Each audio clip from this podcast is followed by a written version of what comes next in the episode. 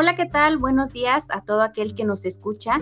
Estamos en su espacio educativo. Los saludamos con mucho gusto y espero se encuentren muy bien hoy, porque ¿qué creen? Nos acompaña la estudiante Lisbeth. Hola Lisbeth, es un gusto compartir este espacio contigo y sobre todo por las opiniones que tenemos acerca del tema del día de hoy.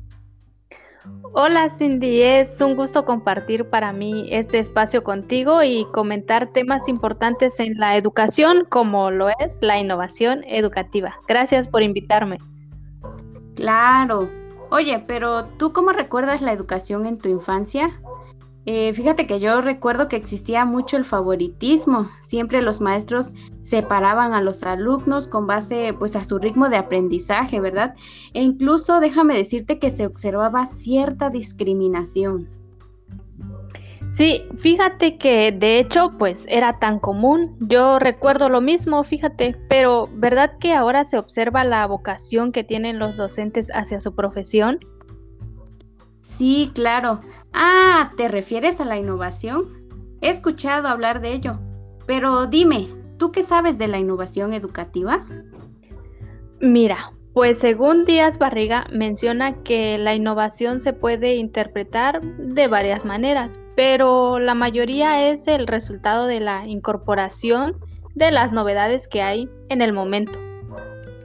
Sabes, eh, yo he escuchado muchísimo eh, que muchas personas dicen que la responsabilidad eh, de este tema de la innovación es solamente del profesor. Claro, mm, básicamente eso es lo que todos piensan y es cierto que sí tiene una mayor responsabilidad, pero se les olvida que debe ser trabajado de forma colaborativa y eso es muy preocupante. A ver, a ver, ¿me podrías explicar eso? Claro, mm, a ver, yo me refiero a que no se lleva a cabo una reflexión profunda como tal de las implicaciones que conlleva pues esta incorporación al texto real del aula. Ah, ya, exacto, ya que no es lo mismo el cambio que la innovación. Eh, el cambio pues es la mejora de aspectos que ya han dado resultados positivos y en cambio, pues la innovación es todo, pues un, proceso, ¿no? Un proceso creativo que implica asumir riesgos y errores porque como tal, pues no se conoce el resultado, ¿verdad? Claro, y es como lo mencionabas antes, que para dar un paso a la innovación, primeramente se debe enfocar en el diseño curricular y ¿qué crees? Aquí hay un pequeño problema. Ah, sabes, creo que voy comprendiendo cuál es el problema. Estos diseños de los que hablamos de contenidos y los diseñadores pues implementan eh, estas estrategias pero de manera utópica y aquí es donde está ese problema que creo que mencionas. A los maestros pues se les exige aplicar los diseños que ellos crean, pero ¿cómo van a poder hacerlo si cada contexto pues es diferente? Exacto, es lo mismo que yo pienso, cómo hacerlo si cada contexto es diferente. Pero por eso es necesario que para este proceso intervengan no solamente los profesores, sino también los especialistas en materias, los estudiantes, también los expertos curriculares, así como la comunidad, que es un factor importante.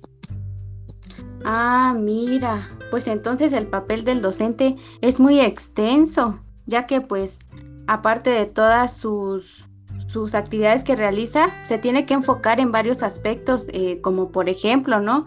Diseñar su ambiente de aprendizaje y con ello, pues tiene que ser constante sobre la actualización de las técnicas y estrategias didácticas que va a utilizar y para ello, pues tiene que tener también este pensamiento crítico reflexivo basado, pues, sobre todo en sus experiencias, ¿no? Que ha tenido durante su profesión. Sí, verdad. Fíjate que ahorita que estamos comentando todo esto es bien interesante porque ¿quién lo diría, no? Que detrás de un docente pues hay muchas responsabilidades y como siempre hemos dicho, como siempre hemos platicado, aprender no está de más porque la innovación permite obtener una buena educación.